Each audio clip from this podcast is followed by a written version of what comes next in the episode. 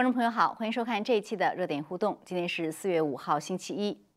中共近日加大了在南海、台海等地的军事挑衅。三月初，两百多艘中国船只聚集在菲律宾附近有争议的岛礁，时至今日仍然有四十多艘船只。菲律宾总统府今天四月五日发出强硬警告，指中共船只的存在可能导致敌对行为。另外，中共军机连续三天扰台。四月五日当天，中共军机十架次侵入台湾的防空识别区，其中一架飞机还飞越了具有战略意义的巴士海峡。那么，针对中共的不断挑衅，美国及盟友也在不断发出警告。据报，美国与澳洲正就台湾问题商讨战略计划，美日元首将在四月的联合声明中提及台海稳定，而德国与日本将在四月中旬举行首次“二加二”会谈。中共为何在周边海域加大军事挑衅？国际的示警对于中共会有遏制作用吗？另外，在美国国内，乔治亚州通过了新的选举法，结果大企业纷纷抵制。美国职棒大联盟 MLB 更是付诸行动，宣布放弃在亚特兰大举行全明星赛。然而，几乎同时传来 MLB 与中国腾讯签署新协议的消息。职棒联盟称，其抵制乔州新选举法的行为体现了他的价值观。那么，他与腾讯签约是不是更体现了其真实的价值观呢？好，今晚我们还是请来两位嘉宾一起来解读这些最新的热点事件。一位是在现场的时事评论员唐靖远先生，唐靖先生你好。呃，方飞好，观众朋友大家好。好，谢谢。那么还有一位呢，是通过 Skype 和我们连线的时事评论员 Jason 博士。Jason 博士你好。方飞好，大家好。好，谢谢。好的，那么我们先来请二位嘉宾谈一谈这个呃有关。中共在台海、南海的军事施压，我们先请唐简先生来解读一下。呃，那唐简先生，我想先问一下有关菲律宾这个事情，就是他中共在菲律宾这个有争议的岛礁叫做牛轭礁啊，它其实是三月初派了两百多艘船在那儿，然后大家觉得说哦，他他做一做动作是不是就会撤？结果到现在还有四十多艘船。所以，菲律宾总统府今天发了一个很强硬的声明，呃，说你一天存在那儿，我们就会每天发外交公告，并且说可能导致敌对行为。嗯，在您看来，为什么中共要在菲律宾这个岛礁这边来做这个事情？呃，它到底是出于什么样的战略意图？呃，首先第一个就是中共它派遣这个几十艘。其实是多的时候上百艘吧，就这些渔船，这些渔船应该是都是民兵船，它其实是政府派去的，它就是在执行一个战略，这个战略是中共过去就已经用过的。我觉得它最根本的目的是想要，就是造成一个既成事实，把这个刘鄂礁把它进行这个岛屿化，就是通过人工军事化，对军事化。呃，它是先要通过人工建岛把它扩大它的面积，然后再把它在上面，比如说修上飞机跑道啊，或者修上这个军事设施，然后把它给实行这种永久性的军事化。换句话说，就相当于永久性的占领了这个岛屿。因为这个岛礁，因为它其实还只是说岛礁，它是存在着这个严重的主权争议的嘛。所以现在我们看到菲律宾，尤其是跟菲律宾这边是存在着这个主权争议。所以我觉得中共它。采取这些用民兵去找了一个借口，说是躲避这个什么 风雨，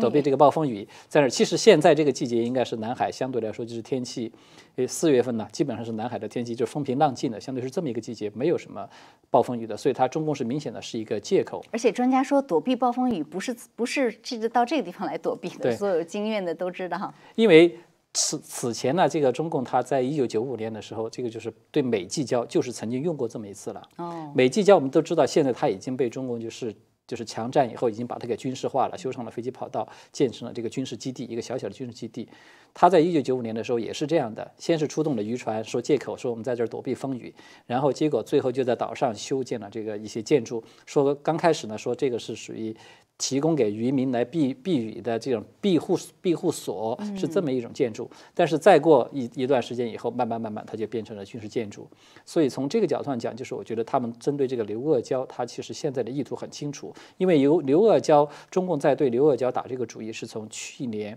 它有一年多了，从去年大概二月份到三月份的以后就已经开始在进行这个数据的测量。在今年二月份的时候，中共已经都有派遣了很多大型的这种通信和就是那个建岛啊、人工建岛这种大型的工程船只。曾经就有集结在刘阿胶，就是他们可能已经做了一些小部分的这种测试的这种实验，对对，勘探等等之类的东西。所以他现在我觉得应该是可能想要采取一种更进一步的实质性的举动。对这个，我就是他近期的目的。对，所以就是说，他实际上就是在他把 把南海军事化这样的一个呃，不断的在完成他这样的一个战略的一个一。相当于策略吧，一个过程。对我觉得中共它现在在南海最大的它的这个战略目的呢，它就是一种蚕食的政策，就是我们也可以把它叫做一种挤压政策。它的目的是什么？就通过对南海这些岛礁，把它事实性的、永久的占领，而且把它军事化以后呢，它其实就一步一步把。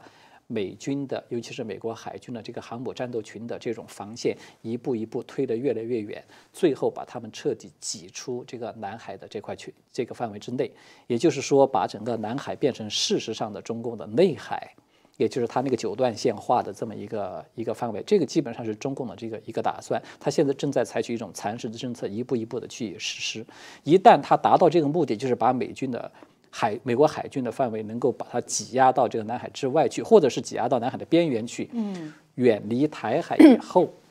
中共可能会针对台海，就那个时候他可能认为是动手比较成熟的这个时机，因为那个时候就是美国的这个航母打击群，他们的这个已经距离已经非常远了，他即使针对这个台海这边，他有心想要支援你，可能他在时间上在距离上面，这个时间和空间战略的这个纵深已经拉得比较大，所以他也有有难度。嗯，而且它明显在加速哈。我们等一下谈谈它为什么。呃，说到台海，我也想呃，我们再来稍微谈一下台海这两天的这个动静。就中共这个军机扰台，军机扰台，当然就是说它这个一直在做，只是说它现在越来越频繁，越来越不加掩饰啊。呃，我们等一下整整体分析一下它为什么要在周边的不同海域都这么做。但是我觉得很很让很多人注意到的一点呢，也很让很多人觉得说，呃，不是太能理解的，就是说。上周台湾刚刚发生这样一个重大的机车事故嘛，这个呃有五十人死亡，所以在这样一个事故面前，习近平本人也表示了哀悼。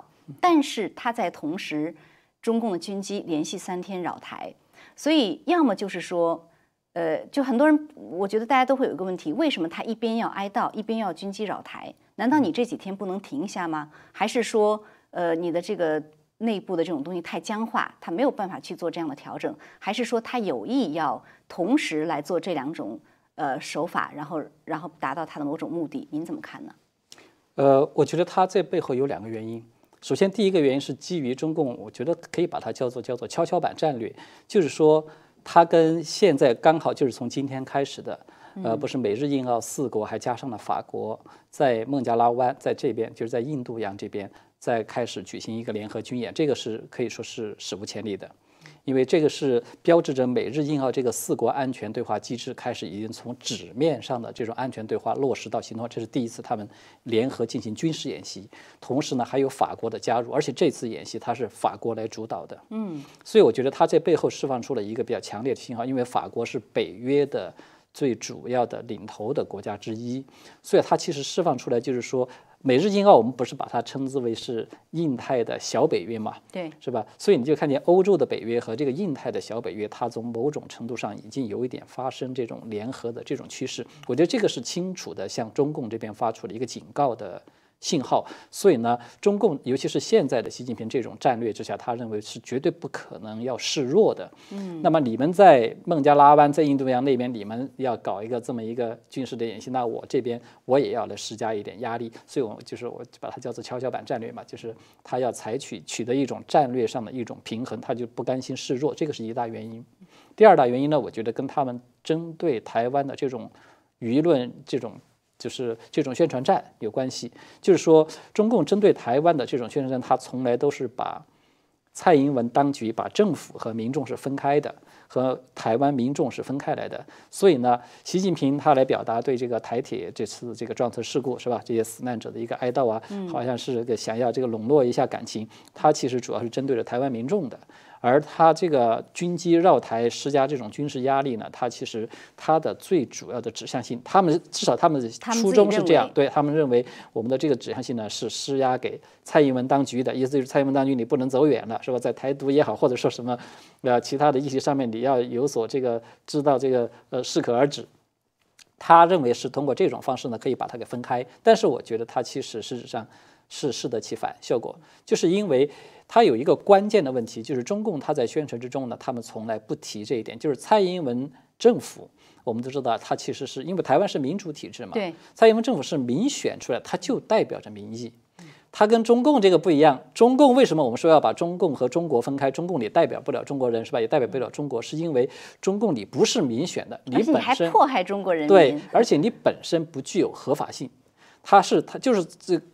根源在于这个合法性的不同，所以呢，你看中共他在宣传的时候，他虽然极力的想要把蔡英文当局和台湾民众要把它拆开来、分开来看，但实质上他起不到这种效。他想做一种分化，就是让台湾岛内出现一种民众和政治上的一种分化、分而治之，然后来制造矛盾。但是呢，我觉得他实质上是，就是他是站在中共这种党文化的角度去看待这样的事情。我觉得这是一个非常一厢情愿的想法。从常理来说，如果不管是对台湾人还是局外，外人来说，在发生这么重大的伤难事故的时候，然后你军机还来扰台，它只会增加民众对你的反感。这是趁人之危嘛？他会认为。对对对，就是说你你，而且你这种举动也抵消了你这个哀悼，不管是做姿态还是怎么也好，呃，所以这个就是让人觉得说很奇怪哈，这种啊。那实际上就是这些天呢，呃，在东海对日本也是一样的，所以中共现在这个阶段呢，确实让人感觉到他的这个军事施压。它是呃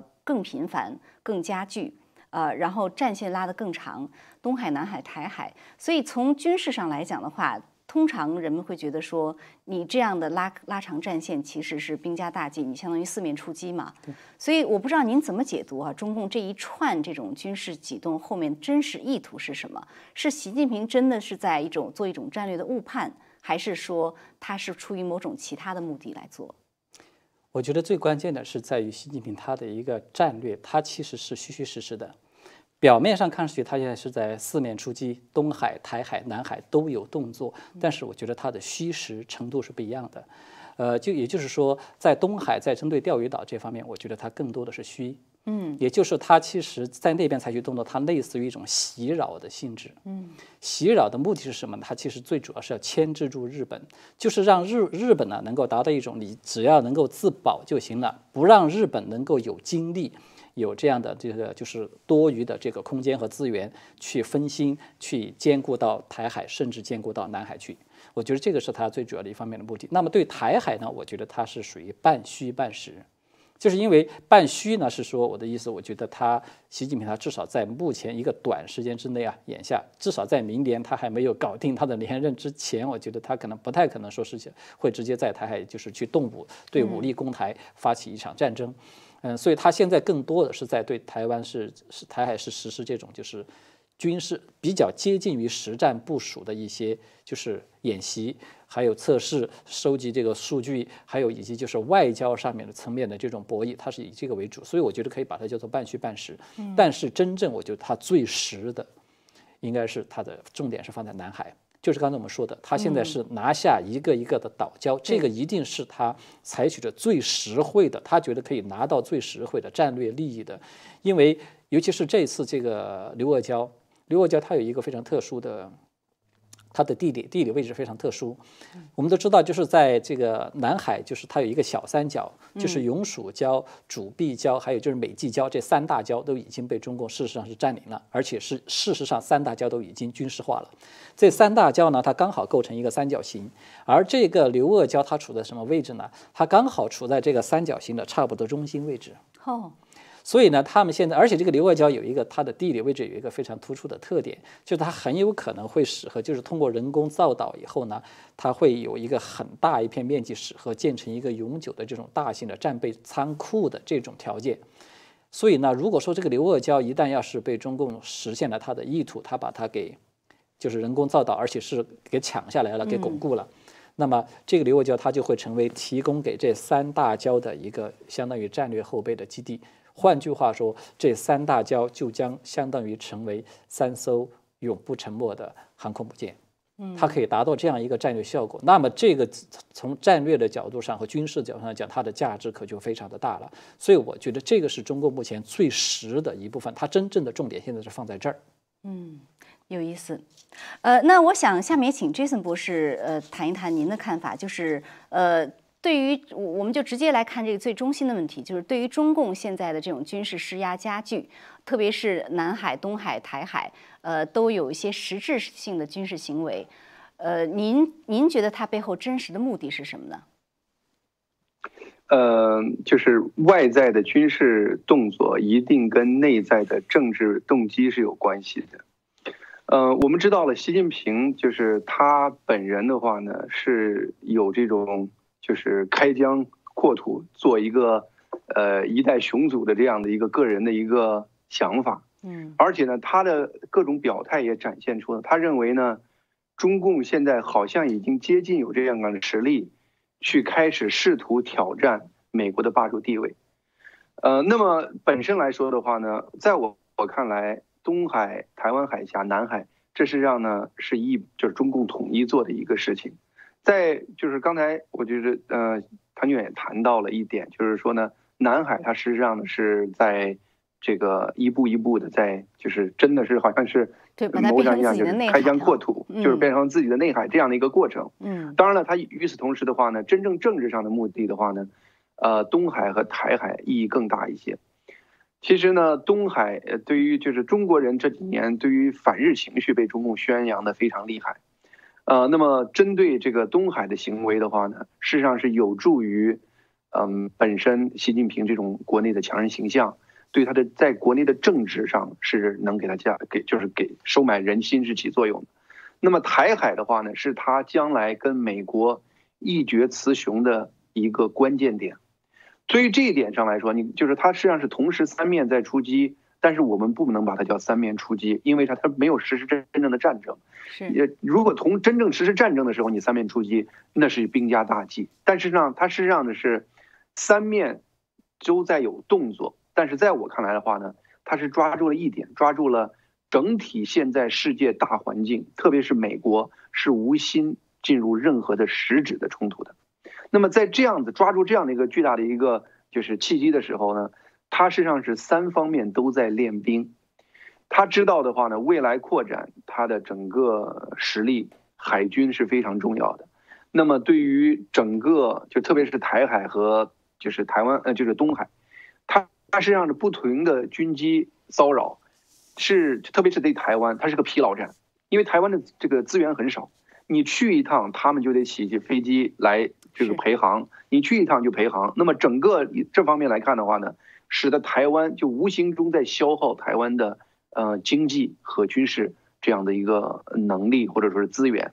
另外的话呢，我们知道了，就是说刚才我谈到一点，就是呃，如果中共非常非常清楚。如果他要在未来世界成老大，美国是他最大的障碍。那么美国他不可能真的有那个胆量到美国本土来跟美国打。其实呢，美国未来世界地位的真正的撼就是撼动者就是中共，而中共目前来说看准了台湾，因为台湾就在美国和就是美就在就台湾旁边就有呃美国驻日本的军事基地。如而美国和台湾从历史上一直是有这种军事盟友、政治盟友这样的一个概念在那儿。虽然美国就是从法律上取消了他对台湾的保护，但事实上的话呢，从美国的民众和各种意识形态上，台湾事实上是在美国的保护范围之内的。如果中共利用民主主义情绪，在合适的一个时间针对台湾行动，而美国不敢有所行动的话，那么整个世界的。权力体系会完全重置，因为全世界现在很多人都在看中共和美国博弈的这个过程，到底谁胜出？一旦中共在台湾这个问题上有强势的这种态度的话呢，那么美国的霸主地位，包括美元的世界地位，各方面都会受到重要的打击。实际上呢，就是呢，在我看来的话呢，台湾问题其实就是未来世界。就是未来世界，我不相信有世界大战来重新定局，但是台湾就会是未来整个世界格局的一个决定者。那么中共他现在采用的方法是，一方面我扰台，让台湾很疲劳，军事消化的能力，同时在练我的兵；另外一方面呢，我在寻求时机。他认为这次疫情，习近平明说了，是东西方势力的此消彼长。他认为的话呢，美国这边特别是拜登上当选以后，整体。不管是经济和军事都会走下坡路，那么他认为整个这个机会，是就是就是只要耐心等待，总有机会把美国在台湾问题上震慑住，以至于他攻击台湾的时候，美国不敢出手。到那个时候，那么他台湾实际上是一个小目的，真正台湾问题会演化成为他对于称霸世界的这样的一个宏观的一个概念。嗯，所以实际上就是呃，现在这种军事行为的加剧啊，还是跟习近平本人他这种认为东升西降的这种判断是分不开的哈。他认为现在是一个时机，我是可以开始出手了。但是同时呢，呃，外多外界很多时候认为说，他这些出手也是一种试探，特别是对于拜登政府的试探。但是如果一旦试探他觉得是能够成功的话，他就会有第二步、第三步的试探，是吧？当然是这样的。其实的话呢，就是这就是一个，嗯，蓬佩奥当时说了一个，在推特上说了一个非常重要的话，就是说呢，呃，你其实强硬能阻止战争，你软弱反倒吸引攻击。在这个过程中的话呢，如果美国一再就是说呢，忍让中共所有的做法的话呢，把所有的事情都是在口头上的抗议，口头的抗议其实。就是是示弱的表现。你如果没有任何实质的行动，那么在这样的情况下，在我看来的话呢，如你所说，中共是在试探。嗯，当然了，就是说呢，中共它本身也有顾忌。中共很多年没有任何的军事行动，特别是中共在这个执政以后就没有真正打过现代战争。他打过的，比如说越战了什么的，那都是就是蛮荒时代的那种战争，跟现代战争 是完全不一样的。那么中共事实上是需要。有一些这样的这个大量练兵的这种机会，你包括这一次大家谈到军机扰台，嗯，这是就是是非常罕见的绕过了就是白令海峡，哎呃那个不是这说错了，就是巴士海峡，然后呢绕就是绕过了台湾的南端，然后又飞回来。事实上呢，这样的事儿它可能未来会常态化，那么甚至未来会真的绕台湾转一圈这样的事情常态化，就是它实际上是不断的增加自己。封锁台湾了，各方面这样子领空领海的能力，这样子的一个举措，在我看来的话呢，就是说呢，中共是有十足的野心，军事上有这个在做充分的准备，来最后做提就是实施这样子对台湾的这样的攻击，而美国这边的话呢，嗯，至少到目前展现出来的话呢，嗯，弱就是非常弱，从很多角度上展现出来的都是弱，这事实上呢，使得中共的野心。和美国的就是不强硬，使得呢整个特别是东亚地区，嗯，太嗯就是区域整个这个地区出现了非常非常不稳定的状态。嗯，世界事实上历史上是平衡的，那么现在就完全处于不平衡。一旦世界处于不平衡，那么世界就会有冲突，人类就会有危险。那所以现在呃，美国和盟友也在做一系列的举动啊，包括呃各种这个，比如说德日的二加二会谈呐，然后呃包括四四方会谈啊，然后德国和澳大利亚也说他们要派军舰什么。您觉得这些够不够呢？这些能不能遏制中共呢？其他国家呢是从声誉上敲边鼓的，就是说呢，整个来说，你比如说吧，德国的军事实力其实是极其弱的。嗯，德国长期根本就是靠美国保护它，根本就不在军事上投做任何的投资投资，呃，一直连自己的这个最基本的百分之二 GDP 的这个要求都达到不了。德国的军事实力差到啥程度？中共一个航母的护航的三五艘舰艇的导弹筒的数量，超过整个德国海军的所有的这个导弹筒的这个数量的这个总和。就是其实这些国家呢，是相对来说是因为就是就是国家它不发展军事力量。历史上都是美国在保护，所以说呢，他们参与所有这些活动的话呢，更多的是对于就是一种声势，国际声势。当然了，对中共是有威慑力的，因为中共本身他对他的军事能力是没有一点点把握的。在这样的情况下的话呢，他在观察，就是第一观察这个阵营我有多少人是就是那可以收买的。嗯，此消彼长这个运作，就是欧洲其实经济上也在衰落，德国也在依附于他。这样的话呢，另外的话就是说呢，他也在看这个结合力到底有多么的强、坚定，多么的坚强。如果在他对于南海、对于台湾表现出更强硬的姿态的时候，是不是这些国家还会坚定的站在一起？美国是不是还就是说呢这么说着硬话？这此时此刻，我想他还不敢直接行动。但是三年、五年以后。美国这边的削弱，如果再像这样的走下去，美国这样的削弱，其实呢，整个东亚地区是有非常多的炸药桶。嗯是啊，好，有个问题也想很快请唐卷先生呃回答一下，就是呃，说到美国的反应啊，其实当初中共在南海军事化的开始就是从黄岩岛开始的，而奥巴马政府当时没有做任何作为，这就打开了中共南军事化南海的这样一个门。那么现在呢，就是说美国呢，呃，现在中共呢，在这个菲律宾这个叫什么？这个这个牛轭岛呃牛轭礁对吧？牛轭礁它也要它这样的一个很明显的要把它军事化的行为。呃，在我看来，它有没有可能是一种试探？如果说我把这个礁拿下来了，你美国还是没有作为，那就说明你根本不敢动什么。我记得那时候川普在台上的时候，班农曾经说过，这是违反国际法的呀，你美国就可以把这些礁给炸掉。对。您怎么看美国的这个回应会是什么？我比较赞同你的这个分析，就是说这一次中共在刘外交采取行动，你看刚刚拜登才上任没有多久，对，也是才几个月的时间，他马上就开始采取实质上的行动了。在过去在川普时代他不敢这么做，在川普时代我们看见川习近平在整个南海他一直是收缩的，是采取守势的，所以这一次对刘鄂礁的中共采取行动，我觉得它非常关键，它不仅是对拜登政府的一个实质性的测试，我也比较赞同刚才就是这个。呃，杰森的一个分析，他事实上可能也是对美国和他的欧洲盟友，就是这个包括北约在内的，他们这种军事联合协作的程度能够达到一种什么样的程度，它也是一个非常强有力的测试。如果说这个刘傲娇被中共他就把它给继承事实了，造成了继承事实，把它给强夺下来，而国际社会不能够做出应有的强硬的反应的话，基本上中国可能就会判定一点。他们在南海大展手脚是不会有任何的障碍，不会有任何实质性的障碍了。因为习近平他现在就是他认为不是说东升西降嘛，这个战略判断，我觉得他就是基于两个原因。第一个就是这个疫情，疫情其实重创了整个欧美传统这些强国，嗯，无论是在经济上还是在很多的这个其他的方面，在国际影响力方面都重创了，就是硬实力和软实力都有重创。其实这从这个角度上讲，中共他已经认为这已经是一次。世界大战的结果，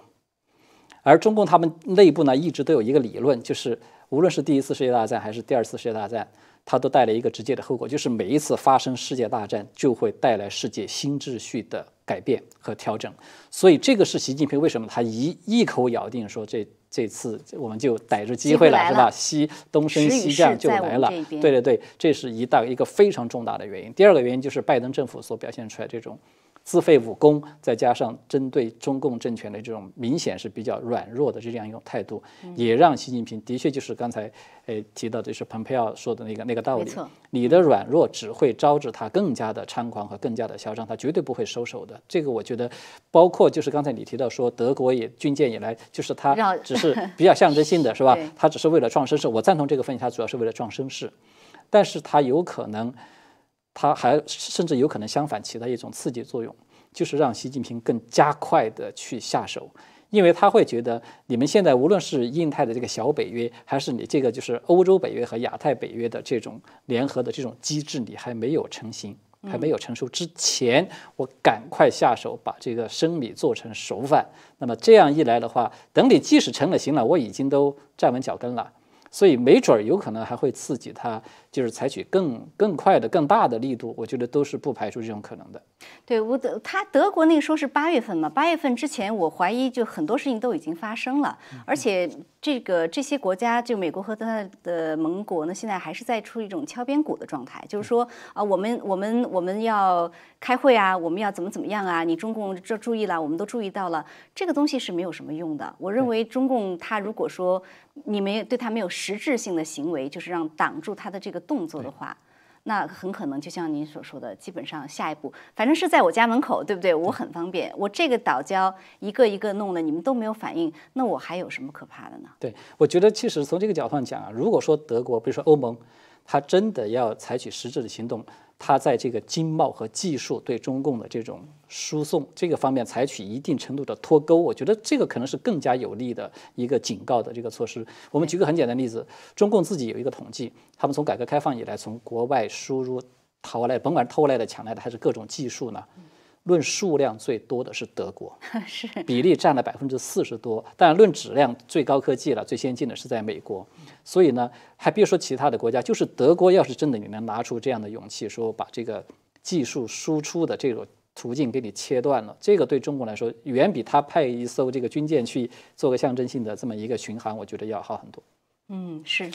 所以这个呃局势真的是不容乐观啊。呃，那还有点时间，我们也来谈谈另外一个事情。我想请 Jason 博士来呃谈一谈，就是呃 我们看到这美国国内啊也不消停，很多事情发生。那现在一个最新的热点呢是乔治亚州的这个新选举法案的通过，结果呢呃让一些企业开始抵制。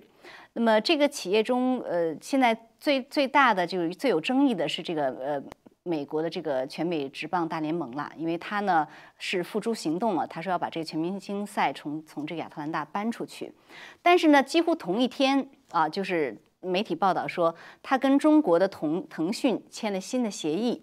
腾讯呢，当时在 NBA，呃，一那个莫雷表态说要支持香港的抗争的时候呢，呃，NBA 就是不是后来国内就制裁 NBA 嘛，腾讯就跟着中共这个制裁了 NBA 一下，把他这个球赛禁播了，所以他他是起了这么一个角色和作用，所以现在美国媒体都在说哦。你跟腾讯去签约了，腾讯是跟中共的这个来制裁这个的，那你然后这边又对乔治亚州来来做出这样的抵制，这到底说明什么样的价值观呢？您怎么看这整件事呢？其实我觉得，如果说这两个事儿让人觉得困惑矛盾，那就是那个人对于呃这些左派的这些机构或者说是公司的认识还是不清楚的。他们其实不是，他们口口声声以所谓的选举权为借口，但事实上呢，他们实际上是在推行左派的意识形态，在推行左派全面掌权、永远掌权的这样的一个措施。嗯嗯，它本身来说的话呢，跟中共的那个统治方式，从利益上，比如说中共推行全球化了等等，这跟他利益上是一致的。就是换句话说呢，如果你认为真的信了他们。反对这个你乔治亚州新的选举法，是因为对于人权的关心，那你是被他骗了，你是被他表面文字骗了。其实呢，投票的关心。对对，就是说呢，某种意义上讲的话呢，就是他事实上呢是在遵循左派的这个棋谱在往下走。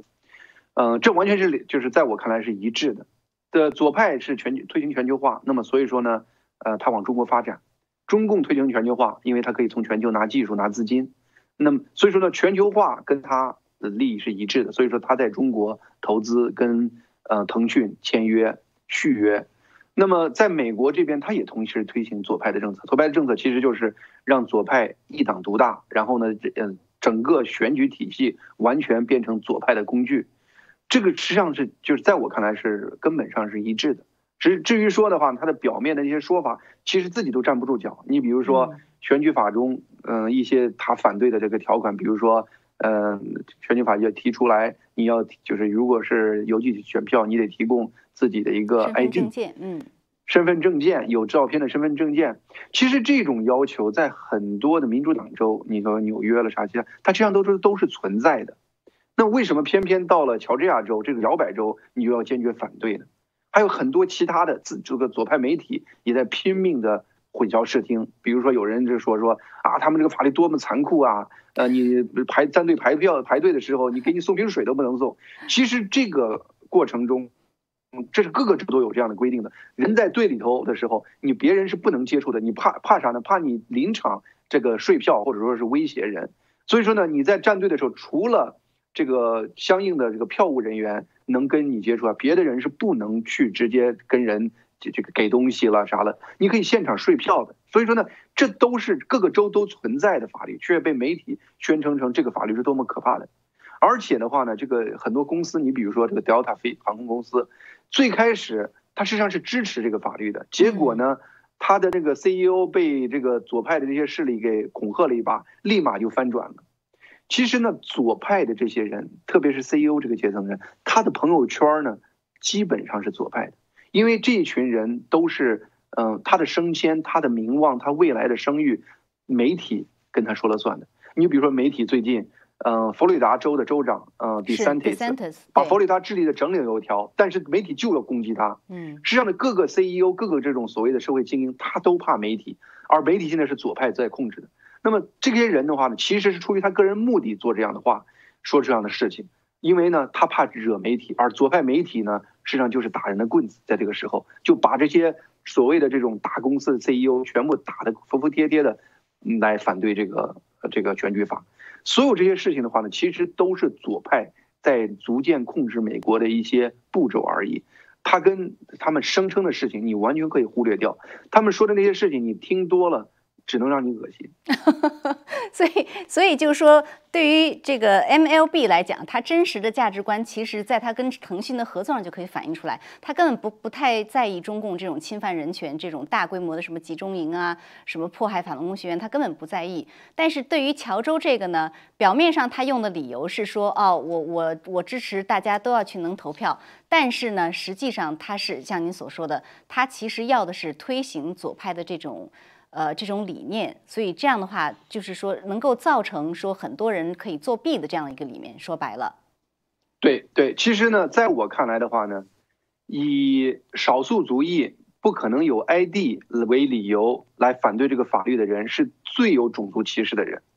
实际上呢，网上已经有一个调研，他到一些呃白左多的这些大学问，你说这个选举要 ID 对不对？他们说当然不对啦。因为这些人很多黑人他是不知道怎么样子做 ID 的，都不知道给自己办 ID，有的人都不会上网。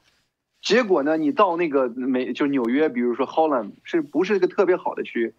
问街上随便问一个人，你知道那个就办驾照在哪吗？大家都知道。你有驾照吗？拿出来都有。人家说有人这么说，你怎么说？他说他们这些人都是傻瓜。就其实呢，在我看来的话呢，以少数族裔没有能力办 ID。要 ID 就是阻碍少数族裔投票，这种人是最最彻底的种族歧视者。另外，这也不是事实啊，很多少数族裔都有身份证啊，不然的话他做不了任何别的事情，他上图书馆啊、上飞机啊都做不了。你你，对呀，你你有的时候你球场你去入场你看票你都要查你的 ID，为什么选举这就不行了？他说呢，声称说是我支持每个美国人。参加选举，那你不看他的 ID，你怎么知道他是个美国人呢？还是那如果中共从中国运来几千万人，那他直接去投票，那怎么弄呢？所以说呢，这种事情我感觉，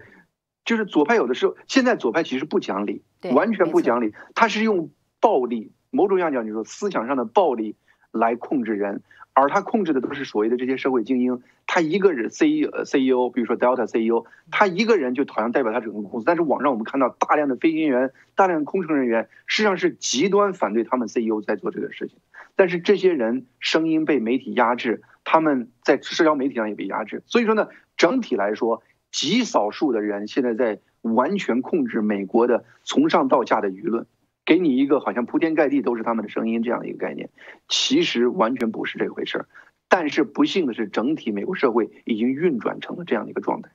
是，那唐简先生，我也想问一下您这个问题啊。当然，您其他的对于这个 MLB 这个对于跟腾讯签约，您也可以呃谈谈您的看法。但是我总觉得很奇怪，就是这些美国公司，不管是 MLB 也好，还是可口可乐啊什么的，他在做出这样的一个决定，呃，声称要抵制乔州选举法的时候。他为什么不看一看民调？民调有百分之七十的美国人是支持在投票的时候要身份证的。那他来抵制这种法案的话，他难道不担心就是民众去抵制他吗？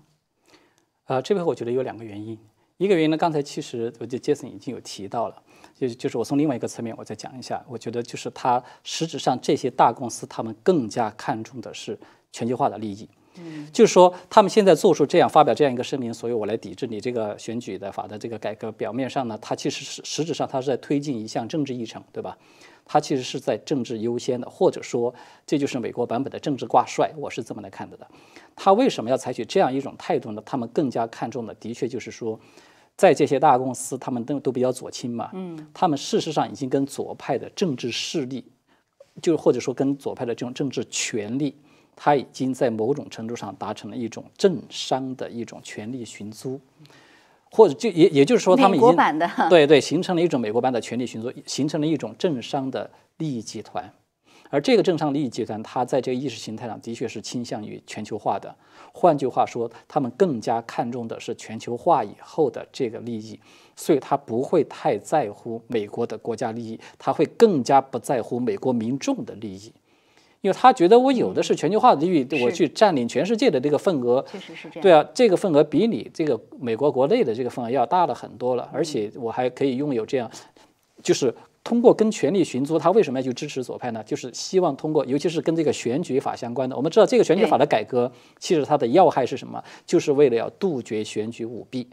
那么，如果说选举舞弊杜绝了，很有可能导致民主党就是左派这些政治势力，他们有可能难以达到这种就是长期执政的这个目的。那么，这个对他们的权力寻租肯定是会带来影响的。我觉得这个是一个最重要的原因之一。那么第二个原因呢？我觉得他们可能也存在着一种投机心理，嗯，就是说。保守派的这些民众，我们知道，其实他人数是多，就像你说的，他有百分之七十人是吧？绝大多数吧，可能这里面也掺杂一些非保守派的，没错。他们都呃，就是认为都就就是支持，应该是这个选举是要出示 ID 的。但是呢，这些人他们并不具备一个高度的这种组织性，也就是说，你要即使你要抵制他，你究竟能给这些企业带来一种什么样的影响？啊，他认为这个里面可能我还得看一看你们抵制的范围有多大呀？你们抵制的时间能坚持多长呢？尤其是一些大公司，它在某些领域它已经达成一种垄断，甚至很、很、很、很严厉的一种垄断了。就你离开它，基本上很多事情你都比较难办了。它达到这种程度时候。他就不太会在乎你少部分人的这种抵制了，所以他觉得对他的抵制这种伤害影响是有限的，所以他觉得那要达成他的更大众的这种政治利益，我觉得那个是他更加看重的。对，所以实际上呢，就是说，呃，这也解释了为什么腾讯，呃，这腾，呃，这个 MLB 去和腾讯签约哈，像您所说，他其实他可能不把自己认为是美国职业联盟了，所以这就是为什么 Sporting 将军发推说，现在这个全美职业联盟可以叫做全中共职业联盟了，All All Communist 的这种。呃，但是就是说呢，川普总统他有发个声明嘛，他说哦，大家要去抵制这些公司。那么，如果抵制不是一个最好的方法的话，那什么样的方法会是？就是保守派，您觉得他能做什么呢？他接下来能够能够怎么样去反击呢？这个就我觉得就涉及到一个很关键的问题，就是说，在保守派的理念的这种情况之下，那么尤其是比较支持保守派理念这些企业，他们能不能够就是自己真的是能够团结起来，形成为一个？就是去抵制这些左派企业，他们的不让他们达到垄断，不让他们产生垄断，这样就就比如说对这个呃社交媒体的这个平台，对吧？社交媒体我们平台都知道，现在几大媒体平台基本都是被左派所垄断的。那么你现在你看，我们说这整托哥也好，包括川普总统自己也曾经说提出来说想要建立自己的这个社交媒体，就是保守派的这个社交媒体平台。那么这些平台，如果说其实还有其他一些平台了。都陆陆续续都有在尝试在建立的，我觉得这些平台一旦推出来，它应该是要让保守派的这些就是这些民众其实是占大多数的。嗯，这点我非常赞同，就是杰森的一个分析。实质上，美国社会应该说还是坚持传统理念的保守派理念的这些民众是占大多数，极左派呢，他们其实是少数，只不过是因为他们掌握了媒体，把他的声音放得很大，所以他制造了一种假象，好像让人感觉左派的势力很强大，其实他们是少数。所以呢，关键是在于这些多数人，他们应该要需要有川普这样的，或者像蓬佩奥这样的有号召力的人，还包括像的这个德桑蒂斯啊等等这些人，他们要站出来强有力的来支持这些企业，支持这些平台，让大家都把这些平台尽快的扶植起来，去跟这些左派的平台进行分庭抗礼。我觉得这个才是可能一个比较现实的一个途径。对，就是说要要呃有行动，而且要有组织，要有行动。对你不然的话，就是像温水煮青蛙似的，你很可能在各方面的这种左派的这种消磨下，你可能最终有点这样接触现实了。对，所以这确实是一个很大的问题。当然，川普川普总统那个声明，我不知道会起多大的作用啊。那行，那我们就今天先讨论到这里。非常感谢二位的精彩点评，呃，我们也感谢观众朋友的收看，还是下次节目再见。Música